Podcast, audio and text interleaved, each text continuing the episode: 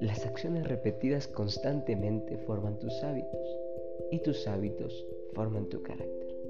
Dime entonces, ¿has creado, has formado hábitos que hagan de ti un carácter digno de admirar?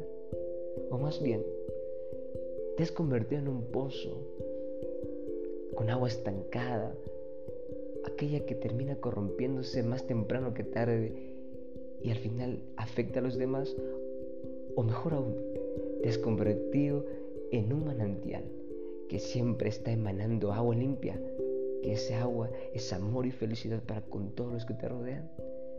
La experiencia claramente no se compra porque no hay educación sin experiencia, pero en este podcast Jóvenes de hoy te daremos tips, tips extremadamente excepcionales para ti.